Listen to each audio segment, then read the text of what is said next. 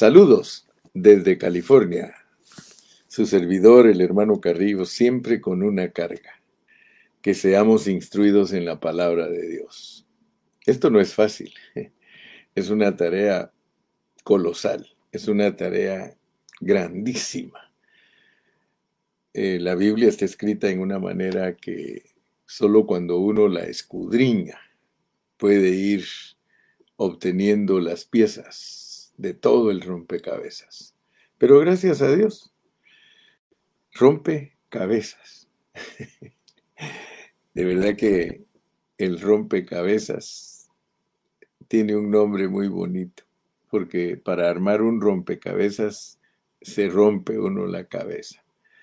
Realmente necesita mucha concentración, observar las piezas cuidadosamente sabe que cada vez que me pongo a estudiar porque me toca hablar, tengo que considerar las piezas en una forma muy, muy detenida, porque pareciera como que Dios nos da vueltas por todo, para que nosotros investiguemos e investiguemos e investiguemos hasta que se cumpla lo que dice Isaías.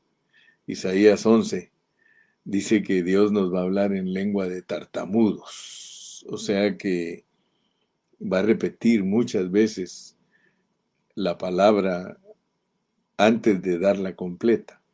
O sea que yo he hecho un chiste, yo les he dicho que todo iba bien mientras el tartamudo estaba hablando, todos estaban carcajeándose mientras el tartamudo estaba hablando. O sea que el, tartamudo decía ja, ja, ja, ja, ja, ja. Entonces, al oír al tartamudo hablar, todos se pusieron a reír. Pero cuando él concluyó la palabra que quería decir, dijo ja, ja, jamón. Le habían preguntado qué quería. Y él para contestar lo que quería tomó un tiempo diciendo ja, ja, ja y todos creían que él se estaba riendo. Pero al final él dijo jamón. Y entonces todos se quedaron viendo el uno al otro. Mm, entonces él no se estaba riendo. Él estaba pidiendo jamón. Y si la Biblia dice que Dios a nosotros nos va a hablar en lengua de tartamudos, significa, en el Antiguo Testamento, significa una figura para entender que Dios siempre va a hablar con repetición hasta que nosotros alcancemos con paciencia entender lo que nos quiere decir. Entonces, por eso es que la mayoría de teólogos nos dicen que la, la revelación de Dios es progresiva. Perdón la revelación de Dios es progresiva porque Dios nos va dando poco a poco, poco a poco, hasta que nosotros entendamos. Les hablo de esto y me introduzco con esto en esta mañana porque estamos estudiando el reinado de Acaz. Estamos en uno de los reyes que Dios usó para que naciera Cristo. Hoy en la mañana mi hermana Ale nos mandó una reflexión, un resumen acerca de lo que estamos estudiando. Y ella nos mencionaba las 42 generaciones que Dios ha usado para que Cristo naciera. Hablamos de que Dios en esas 42 generaciones usa gente civil, usa gente de la realeza, y usa gente de la deportación o gente menospreciada, denotando Dios por medio de esas 42 generaciones que Él no hace acepción de personas. O sea que para que Cristo nazca, no hizo Dios acepción de personas. Si Él hubiese deseado que Cristo naciera solo de la realeza, pues solo nos hubiera puesto 12, 14 generaciones y nos contaría Dios que nació aquí en la tierra siendo rey. Pero no, Él quiere que nosotros estemos seguros, que entendemos que Él tomó en, tomó en cuenta gente que no tenía realeza en su sangre, lo cual significa que se les llama civiles. La realeza era una estirpe muy especial privilegiada por Dios al grado que muchos decían que los reyes tenían sangre azul, como demostrando que es una estirpe de clase aparte.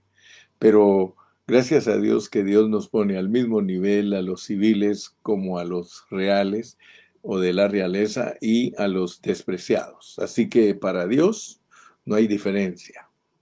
Dios nos toma en cuenta a todos. Gracias a Dios que Él nos ha tomado en cuenta. Y por eso lo hace por medio de el escoger y predestinar. Siempre ustedes ya conocen mi hablar y les digo siempre una pregunta. ¿Por qué creen que les hablo de todo esto? Porque resulta que al leer uno la historia de los reyes del Antiguo Testamento, uno se da cuenta por medio de los reyes de la soberanía de Dios. Cómo Dios escogió a reyes que eran malos, pero a Dios no le importó. Los hizo su familia. Dios no le importó que Acaz le volteaba la espalda. Dios no le importó que Acaz se rindió ante la idolatría. A Dios no le interesó que Él pasó sus hijos por fuego. A Dios no le interesó que Él hizo alianzas con sus hermanos, porque resulta que aquí en la Biblia, la razón por la cual Dios permite que todas las cosas sean así es porque Él tiene misterios escondidos, ¿verdad? Eh, por ejemplo, aquí nos hablan en esta historia de Acaz, nos hablan del rey de Siria, nos habla de los reyes de Asiria. Y uno a veces dice, pero bueno, ¿qué, es, qué, qué significará todo este laberinto? Porque en realidad se vuelve un laberinto. Y a pesar que Dios nos los nos lo cuenta en historias así tan sencillas. Fíjense que cuando estudiamos Segunda de Reyes 16, que fue en los mensajes anteriores, nos dimos cuenta que cuando Dios nos habla de Acaz, lo traslapa con historias de otros reyes, ¿verdad? Porque si usted analiza cuidadosamente lo que el hermano Carrillo habla, si le pone atención, le pone coco, usted se va a dar cuenta que Dios nos esconde todas las cosas eh, profundas en medio de historias simples. Cuando leemos en Segundo de Reyes, dice en el año 17 de Peca, hijo de Remalías, porque estamos ahorita en un asunto de analizar los reyes, analizar los reyes. Cuando hablamos de los civiles, pues analizamos a los civiles, pero cuando hablamos de los reyes, analizamos a los reyes y ustedes se van a dar cuenta que en los lomos de los civiles venían los reyes y en los lomos de los reyes venían los reyes de la deportación. O sea que en Dios todo este asunto tiene que ver con reyes. Aquí estamos tratando con pura realeza y genealogía de la realeza. O sea que antes de que Dios nos revele a todos los que fueron reyes, nos reveló a Abraham, ¿verdad? Porque en los lomos de Abraham venía todo este barullo, todo, todo este todo este linaje, ¿verdad? En los lomos de, de Abraham venían todos los reyes. Entonces nosotros tenemos que tener mucho cuidado, porque resulta que al final todos son familiares, porque Dios usa a Abraham desde el capítulo 12 de Génesis hasta el 48 de Génesis. Y en algunas partes de la Biblia, por ejemplo en Isaías, dice que, que Abraham era sirio. Y entonces si uno no tiene cuidado, dice, bueno, ¿cómo está este asunto? Porque Abraham nos lo ponen como padre de los árabes y nos lo ponen como padre de los judíos nos lo ponen como padre de los israelitas. Entonces, nosotros tenemos que saber que al final Dios está revelándonos una mezcla, una mezcla de gente. Y si Dios nos abre nuestro entendimiento, nosotros nos vamos a dar cuenta que el linaje es muy importante. Y por eso nosotros tuvimos que estudiar nuestra preexistencia, porque nosotros desde la preexistencia tenemos tratos de Dios con nosotros. Entonces, al estudiar los reyes, solo ponga atención,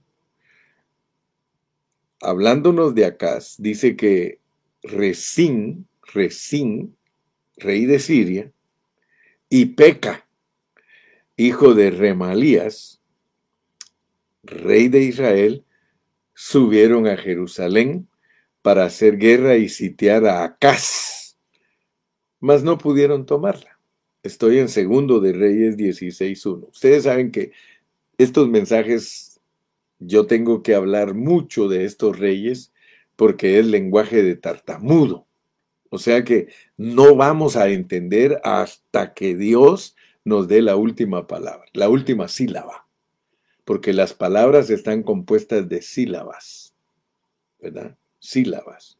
Usted sabe que, por ejemplo, el lenguaje, si nosotros queremos decir eh, eh, algo, esa palabra está compuesta de sílabas, ¿verdad? La, men, ta, ble, mente, lamentablemente. A esa palabra en, el estudio del lenguaje le llaman eh, polisílaba, porque tiene más de cinco.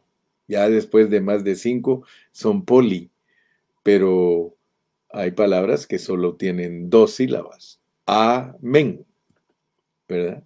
Dos sílabas. Hay palabras que tienen tres sílabas, cuatro sílabas.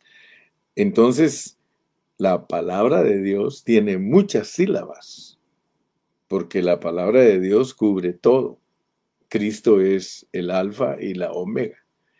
Es todo el abecedario y con el abecedario no solamente se forman sílabas, se forman oraciones, se forman párrafos, se escriben libros. Entonces quiere decir que lo de Dios es algo completo, que el hombre también le llama complejo porque algo complejo es algo que cuesta entender. Pero no es tan difícil cuando Dios te revela. Cuando Dios te revela su palabra, la palabra se hace clara, se te hace algo entendible. Entonces, el punto que estoy introduciéndome hoy es que todos los reyes resultan siendo familia. Todos los reyes resultan siendo familia. Y resulta que todos los reyes al venir a ser familia son familia de Dios, familia de Dios. Entonces nosotros aquí estamos bregando con una familiona. Estamos hablando de cosas que pasan entre las mejores familias. o sea que nosotros, si usted se da cuenta, hay reyes, hay principados, hay potestades en la vida espiritual. Son reinos, son reinos. Pero luego al venir aquí a la tierra, el Señor exhibe sus reinos terrenales, pero luego también exhibe sus reinos espirituales. Entonces, nosotros aquí estamos bregando con un asunto de puros reyes, puros reyes. Se peleaban entre reyes, es decir, se peleaban entre hermanos. Hoy mismo todas las naciones son hermanas, hermano. Todas. En Adán todos somos hermanos. Pues en Cristo también todos somos hermanos. Entonces, en Adán, si usted se da cuenta, todos los países pelean el uno contra el otro y son hermanos. Es lo que quiero pues que usted entienda. Porque todo lo centra Dios en el reinado. ¿Verdad? Eh, reyes contra reyes peleando en el espíritu. Reyes contra reyes peleando en el Antiguo Testamento. Y reyes contra reyes peleando en el Nuevo Testamento. Me explico, ¿verdad? Me explico. ¿Me estoy dando a entender? Entonces el asunto de nosotros es de puros reyes, puros reyes. Eh, le dejo unos segunditos para que mediten lo que estoy hablando. Todo el asunto de Dios con, sus, con su creación, su hechura y su formación tiene que ver con reyes. Todos los hermanos que están alrededor suyo, todos los cristianos, ellos son reyes. Y todos los mundanos en su categoría son reyes también. La, la Biblia le tiene que mostrar a usted eso. Solo que hay reyes que están totalmente perdidos, los mundanos, pero hay reyes que fueron escogidos y predestinados por Dios, somos parte de la realeza. Usted lo sabe que estoy hablando la puritita verdad. No ando en las ramas, estoy en el tronco. Entonces cuando usted entiende eso, usted va a entender las historias que Dios le ha puesto en el Nuevo en el Antiguo Testamento. Usted va a entender las historias de los reyes. Porque aquí es reyes contra reyes. Y en la vida de la iglesia es lo mismo. Si usted está peleando con un hermano, usted está peleando con un rey. Y es un rey contra otro rey. Mas vosotros sois linaje escogido, real sacerdocio, nación santa, pueblo adquirido por Dios, para que anunciéis las virtudes de aquel que os amó. Todos tenemos función, lo único es que perdemos la función porque el enemigo, que es otro rey, nos quita la concentración y nosotros resultamos siendo hermanos bien descuidados. Y como no conocemos todas estas profundidades, nos mezclamos con los que están en la ignorancia y resultamos nosotros siendo ignorantes igual que ellos. Oh profundidad de las riquezas, cuán inescrutables son tus caminos. Entonces nosotros tenemos que poner mucha atención porque Aquí está Acaz. Ayer comenzamos a hablar de segundo de Crónicas capítulo 28 y llegué hasta el versículo 9. Así que hoy para enlazar lo que continúa, vamos a meternos al versículo 9 de nuevo. Dice, había entonces allí un profeta de Jehová que se llamaba Obed, el cual salió delante del ejército cuando entraba en Samaria y les dijo, He aquí Jehová, el Dios de vuestros padres, por el enojo contra Judá, fíjese pues, por el enojo contra Judá, los ha entregado en vuestras manos. Y vosotros los habéis matado con ira que ha llegado hasta el cielo. Esta semana Dios me ha permitido reflexionar y Dios está tratando con todos nosotros los que estudiamos la Biblia juntos. Porque la meta del hermano Carrillo es que usted sea vencedor. Aquí no hay ningún otro interés más que lleguemos a la meta que triunfemos, que regresemos a la misma gloria que teníamos antes de que el mundo fuese hecho, creados en Cristo Jesús. Y fíjese, fíjese de algo. Había entonces ahí un profeta de Jehová que se llamaba Obed. Obed es siervo. Obed es siervo, hermano. El cual salió delante del ejército cuando entraba en Samaria. Y les dijo, he aquí Jehová, el Dios de vuestros padres, por el enojo contra Judá, los ha entregado en vuestras manos. Y vosotros los habéis matado con ira que ha llegado hasta el cielo. Fíjese pues. Vamos a yo voy a, circular o cuadra, cuadritulizar este versículo, porque le hice un cuadro. Si digo que lo voy a circular, tendría que hacer un círculo, pero hice un cuadro y lo metí en un cuadro, el versículo 9, porque aquí hay un mensaje bien profundo para todos los cristianos y me inspiro. Oh, profundidad de las riquezas. Fíjese que como usted ya me entendió, ¿verdad? Que somos reyes todos. Y que así lo pone la Biblia, porque nos pone a un montón de reyes físicos. Reyes, reyes de la realeza, valga la redundancia. Usted sabe que todos estos eran reyes de la realeza, eran primogénitos escogidos por Dios para que gobernaran las naciones. ¿Sí o no? Claro que sí. Entonces, todos ellos se peleaban entre ellos, a pesar que ellos venían de la misma estirpe, todos venían de la misma fábrica, Abraham, porque él es la base, él es la base para que nosotros entendamos todo este rollo. Y lo que hacía Dios, porque se dan cuenta que estoy en lenguaje de tartamudo. No me importa si tengo que dar 10, 15, 20 mensajes de acá. Lo importante es que nosotros entendamos el lenguaje de tartamudo. Porque al final Dios nos va a dar una palabra que nos va a hacer entender con cabalidad los asuntos. Fíjese que cuando nosotros vemos lo que hizo el rey, porque los sirios, acuérdese siempre que los sirios se unieron a Peca, hijo de Remalías. O sea que los sirios, pero como usted también me entiende, ¿verdad? Porque le voy a dar un poquito de instrucción para que usted se dé cuenta que no ando perdido.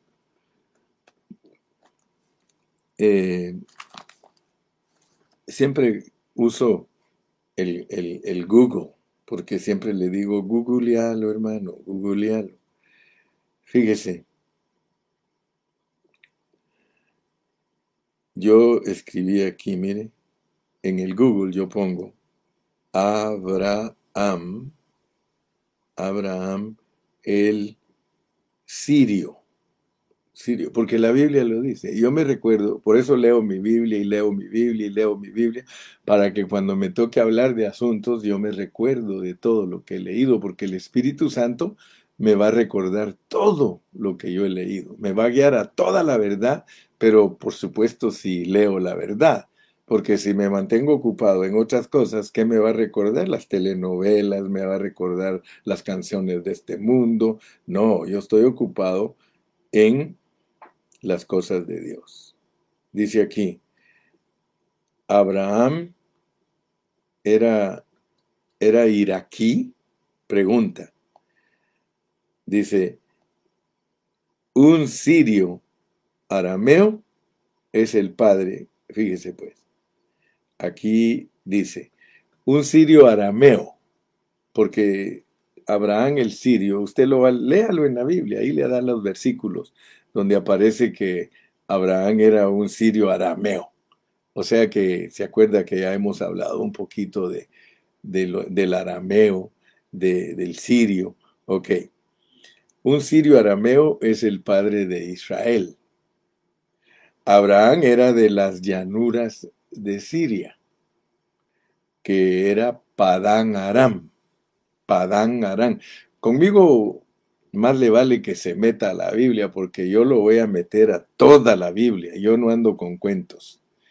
Yo desde que aprendí que hay que dejar los rudimentos de la doctrina de Cristo para ir a la perfección y que tenemos que aprender la palabra de justicia con la cual nosotros, dice Hebreos, que ejercitamos nuestros sentidos, porque ninguno puede decir que está ejercitando sus sentidos si la palabra de Dios no es una palabra de justicia, si no entiende que Dios a todos nos va a juzgar y a todos nos va a recompensar de acuerdo a nuestras obras. Ahora bien, eso no quita que somos salvos, somos salvos de nuestro espíritu, pero estamos siendo trabajados de nuestra alma. Este sirio arameo es el padre de Israel. Abraham era de las llanuras de Siria, que es Padán Aram. Acuérdese siempre, cada vez que usted lea Siria, usted va a leer que es Padán Aram. Y Sara, su mujer, era también de ahí.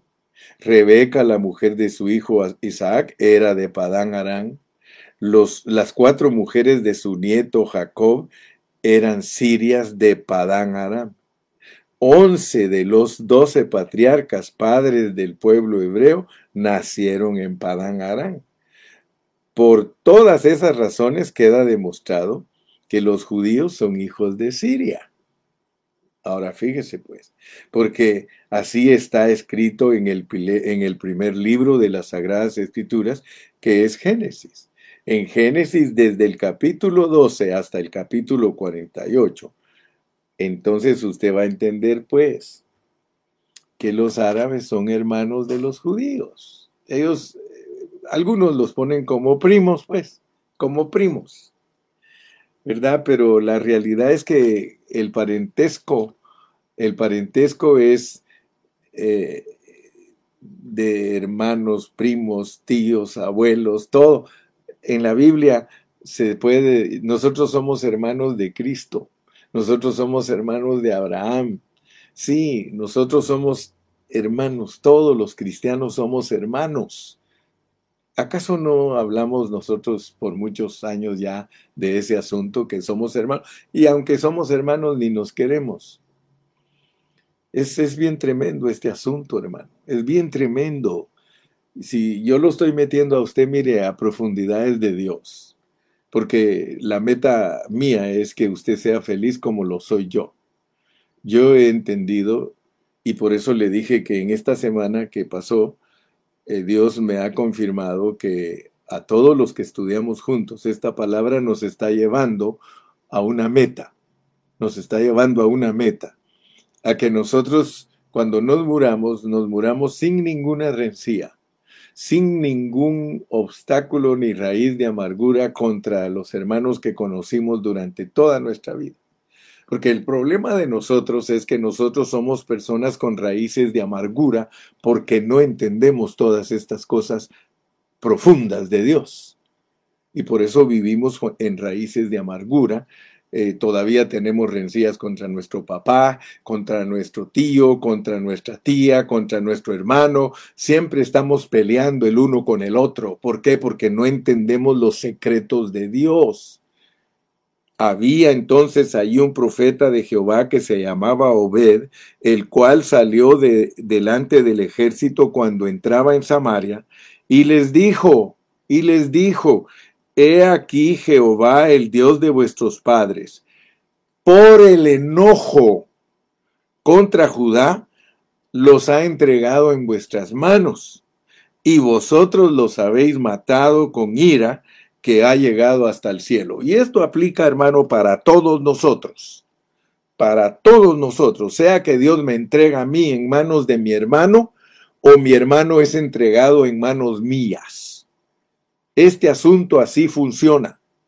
Usted tiene que conocer a Dios profundamente y ojalá que este acas le sirva para que usted sea liberado. Este acas le sirva a usted para que usted se meta para que usted se meta, hermano, al corazón de Dios, al pensamiento de Dios. Dios no anda con cuentos, Él es soberano, pero Él nos entrega el uno al otro. Nos entrega, hermano, entiéndalo, entiéndalo. Mire, usted está enojada con su papá, usted está enojado con su papá, usted está enojado con su tío, ¿Usted está enojado con su hermano? ¿Qué hay en su corazón, hermano? Esa es mi pregunta en esta mañana. Porque resulta que si hay guerra entre ustedes, el que ha provocado la guerra es Dios, porque Él es el campeón y porque Él es el que quiere lograr un objetivo en nosotros. Esto no depende de nosotros, esto no es del que corre ni del que quiere, este es, esto es de lo, del que el Señor tiene misericordia. Me gustan los comentarios. El problema que tenemos no es contra los hermanos, es la carne la que causa problemas. La iglesia es dañada por la carne. No, la iglesia no daña, es la carne, sí, sí. La iglesia no daña a nadie, al contrario, la iglesia es dañada por nuestra carne. O sea que nuestra relación con Dios es afectada porque nosotros no hemos entendido que Dios nos ha entregado a un rey hacia otro y otro hacia nosotros. ¿Cuántos hermanos te ha entregado Dios en tus manos? ¿Cuántos? Yo le doy gracias a Dios que me ha dado discernimiento. Dios me ha dado discernimiento, hermano. Y le doy gracias a mi Señor. He cometido muchos errores. Claro que sí, hermano. Eh, yo creo que usted no ha cometido ni un error, ¿verdad? Porque a veces actúa como que usted nunca ha cometido errores, hermano. Mire, la gente actúa como que nunca ha cometido errores. ¿Sí? Mucha gente actúa así, hermano, como que nunca han cometido errores. Ellos hablan mal de todo el mundo, se quejan de todo el mundo. Para ellos nada sirve, nada está bueno, solo ellos mandan, solo ellos creen que están bien. No, hermano, este asunto funciona de otra manera. Mire cuánta gente hay con rencías contra sus padres, contra sus hijos, contra sus tíos, contra sus primos, hermano, contra el gobierno. Mire, la gente está una contra otra. Pero me estás entendiendo, ¿ah? Que es Dios el que nos pone a unos contra otros. Ah, hermano Carrillo, se me hace que usted está torcido. Sí, pero estoy torcido en la torcedura entonces de Dios, hermano porque Dios es el que produce la paz y Él pone el conflicto. Y Él a todos nos prueba, hermano, y a todos nos pasa. Usted se recuerda que ayer le dije que de 20 años era Cas y que cuando comenzó a reinar, 16 años reinó, y le dije que Dios nos pone a Cas con un 20 porque un 20 es 10 más 10, es testimonio de prueba de tribulación. Y luego tenemos al 16, que es otra vez prueba de tribulación para el hombre natural. Mientras el hombre permanezca natural, hermano, el hombre no va a entender los tratos de Dios. Acá no entendía lo que Dios estaba haciendo con él. Usted me dirá, hermano Carrillo, entonces nosotros tenemos que entender lo que Dios está haciendo con nosotros cuando todo está mal. Claro. Cuando todo está mal es cuando la gente se cega, se ciega, se endurece. Cuando todo está mal, hermano, la gente actúa al revés. Nosotros los cristianos no tenemos que actuar al revés. La palabra de Dios nos dice claritamente en Mateo, perdón, en Romanos capítulo 8, todas las cosas ayudan a bien a los que a Dios aman. Todas las cosas. Usted me dirá, hermano, hasta mis cosas negativas. Claro, si Dios ha producido en ti cosas negativas para que conozcas lo positivo. Nadie puede conocer lo positivo si no conoce lo negativo. ¿Cómo es que vas a llegar al punto de arrepentirte de todas tus maldades hasta que sepas que Dios es bueno, hasta que sepas que Cristo es bueno? Por eso le preguntó al joven, ¿por qué me llamáis bueno? ¿Por qué me llamáis bueno? Él le dijo, maestro, bueno. Y él le dijo, ¿sabes lo que estás hablando? Mire, toda la gente habla de Cristo muy bien, pero no disciernen. Porque el hecho que Cristo se revele a nosotros como bueno es para que nosotros digamos todo lo puedo en Cristo que me fortalece, porque solo Cristo puede actuar a través de nosotros como bueno. Nosotros somos cero a la izquierda, nosotros estamos calcinados, nosotros estamos terminados, fundidos, acabados, hermano. Por eso tenemos que llevar la cruz. Por eso tenemos que prestarnos a Cristo, hermano. Ay, ay, ay, hermano, yo espero que Dios te abra tus ojos y que mi hablar no se vuelva un palabrerío para tus oídos, sino que sea una palabra certera para tu espíritu, para que aprendas a conocer a Dios, hermano. Este es un asunto de reyes. Este es un asunto de reyes. Ay, ay, ay. Ay, ay, ay. Esto está riquísimo, esto está maravillosísimo. Me gusta, mire, yo tengo hermanos, amigos que son lindos, hermano. A veces los tildan como hermanos mundanos y los tildan como personas que no valen la pena. Sin embargo, cuando uno platica con ellos, uno se da cuenta de la riqueza que hay en esos vasos. Conozco hermanos que no tienen nada en contra de sus hermanos en la iglesia. Nada, absolutamente nada en contra. Y cuando esos hermanos se portan mal, lo que tienen ellos es lástima de esos niños en Cristo, porque hay un montón de niños en Cristo, hermano. Pero si tú estás madurando, tú sales de esa rutina y tú sales de ese camino, de esa senda que se camina, hermano, igual a dónde vas Vicente, a dónde va toda la gente, hermano. Sí. Yo le pido a Dios, hermano. Le pido a mi Señor. Porque yo veo a muchos de ustedes que estudian conmigo por años de años que no han madurado, hermano. Ustedes son niños peleándose entre ustedes. Ustedes son niños que siempre quieren tener carritos los varones y muñequitas las mujeres. Y estoy hablando de asuntos espirituales. Y eso a mí a veces me entristece, hermano. Me entristece al no ver crecimiento en los hermanos. Siempre están peleando uno contra otro, siempre están discutiendo uno contra otro, siempre están pensando yo soy mejor que él o yo soy mejor que aquella.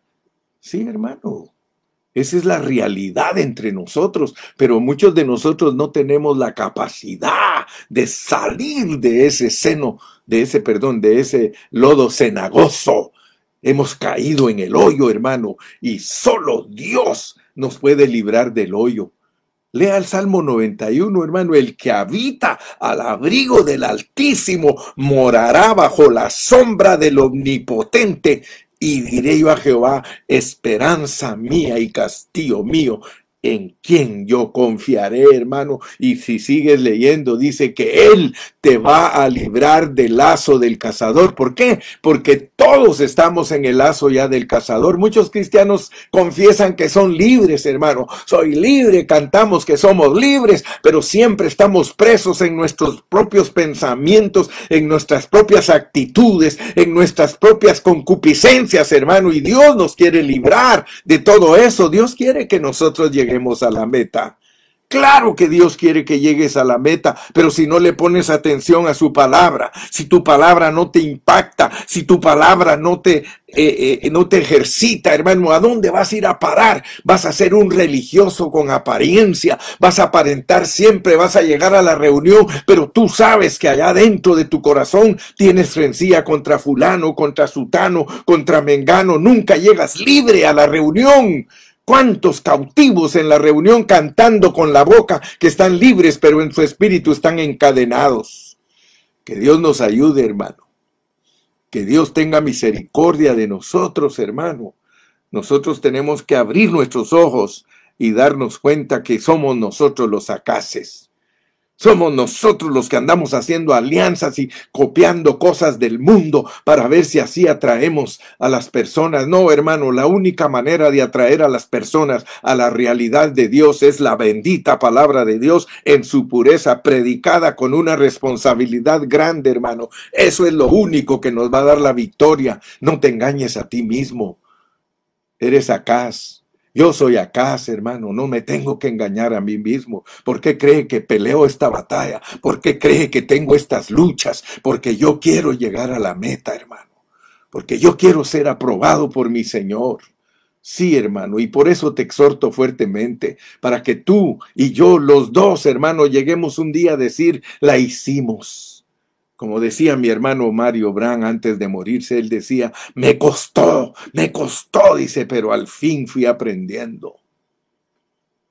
Oh Señor Jesús, líbranos de nosotros mismos. El peor enemigo de nosotros es nosotros mismos, hermano. Nosotros mismos somos los que no cooperamos con Dios. Acás, Acás.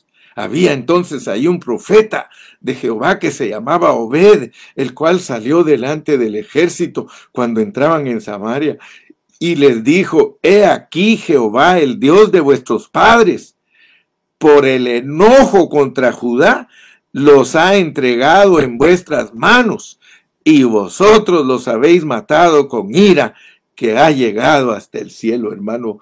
Aún para desquitarnos de un hermano, hermano, tenemos que tener misericordia, hermano aún para desquitarnos si nos hicieron cosas graves. Hermano, tenés que tener misericordia ya. Renuncia a esas raíces de amargura, hermano. Perdona a tu padre, perdona a tu madre, perdona a tu tío, perdona a todos los que te han causado mal, hermano. Cristo en la cruz perdonó a todos y dijo, perdónalos porque no saben lo que hacen. Y claramente está ahí revelado, hermano. La gente hace las cosas sin saber. Oh, hermano, qué triste es, qué tristeza me da mi hermano que muchos hermanos están siempre los unos contra los otros. Hermano, tenemos que llegar a la meta. Si hay alguna enemistad porque tú la tienes en tu corazón, humíate, humíate. Mira, a mí me ha tocado humillarme. A mí me ha tocado humillarme. A mí me ha tocado castigar a hermanos, pero llega el tiempo que el Señor me dice, ya, quítales el castigo. Hermano, aún a los hijos, a los hijos uno los puede castigar cuando están chiquitos, pero cuando ya están grandes usted no puede pegarles.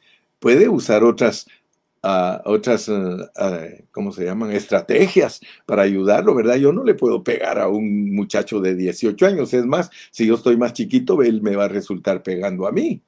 Pero sin embargo, yo puedo usar estrategias, puedo usar disciplinas, puedo usar Hace poco le decía yo a una hermana, hermana, haga como hizo mi mamá conmigo. Sí funciona, hermana. Le digo, a mí me pegaron, a mí me trataron duro, hermana. Y yo sabía que yo era terco. Y cuando mi mamá se murió, yo la sentí tanto porque ella tuvo el valor de corregirme, hermano. Ella tuvo el valor de corregirme. Esto es de valientes, hermano. Quieres tu hijo sanos, pero recuérdate que cuando corrijas a alguien, no lo hagas con ira, porque puede llegar hasta el cielo tu ira. Por eso es que te estoy aconsejando que te arregles con todas las personas con quien tú tienes rencías para que el día que mueras no dependa de, de, parte de ti. Que no sea de parte de ti. Hermano, confiesa que tú no tienes nada contra nadie, pero que sea real. Haz una confesión real. Haz una confesión real. Si tu papá ya se murió, tu mamá ya se murió y tú todavía piensas que ellos fueron malos contigo, el Señor dice, yo, los yo te entregué en sus manos, pero tú te desquitaste con ira. Yo te entregué en tus manos. Hermano, a todas las personas que están contra nosotros, Dios nos entrega a ellas. Tú puedes llegar a un lugar y caerle mal a todos. Dios te está entregando a ellos. Así que tranquilo, no actúes como los impíos. No actúes, ah, él me trató mal, yo lo trato mal. No, no, no, no. Esta lección de acá, hermano, debe de dejarnos marcados, hermano. Yo espero en Dios que Dios te deje marcado. Yo espero en Dios, hermano. Así que voy a llegar hasta ahí. Te amo en el amor de Cristo. Y si Dios nos da vida, continuamos el día viernes. Yo estaré en la localidad. De pronto, Despídete. Despídete. Y comparte tu página, hermano. Comparte tu página. Tengo ahorita en este momento 76 hermanos viéndome y solo 41 han compartido su página. Ya no quisiera ni decirles porque es otra cosa que algunos no logran captar que la única manera que nosotros podemos expander el Evangelio es compartiendo nuestra página, compártela a, todas tus, a todos tus amigos. Ciertamente me están viendo 77, pero si esos 77 comparten, cada uno tiene 20 amigos, otros tienen 50, otros tienen 100, otros tienen 1000 amigos, y entonces cubrimos, cubrimos un radio, pero grandísimo, hermano, llevando las buenas nuevas. Que Dios te bendiga, que Dios te guarde, que Dios te dé todo lo que tú necesitas y si necesitas una cuereada, que te la dé también. Aleluya. Que Dios te bendiga. Es mejor cuando Dios nos da la cuereada, hermano. Y no te olvides nunca. Dios nos entrega en las manos. Dios te entrega en las manos. ¿Por qué? Porque te quiere corregir. Pero al que usa para corregirte, uf, también lo castiga. Así que esto es parejo.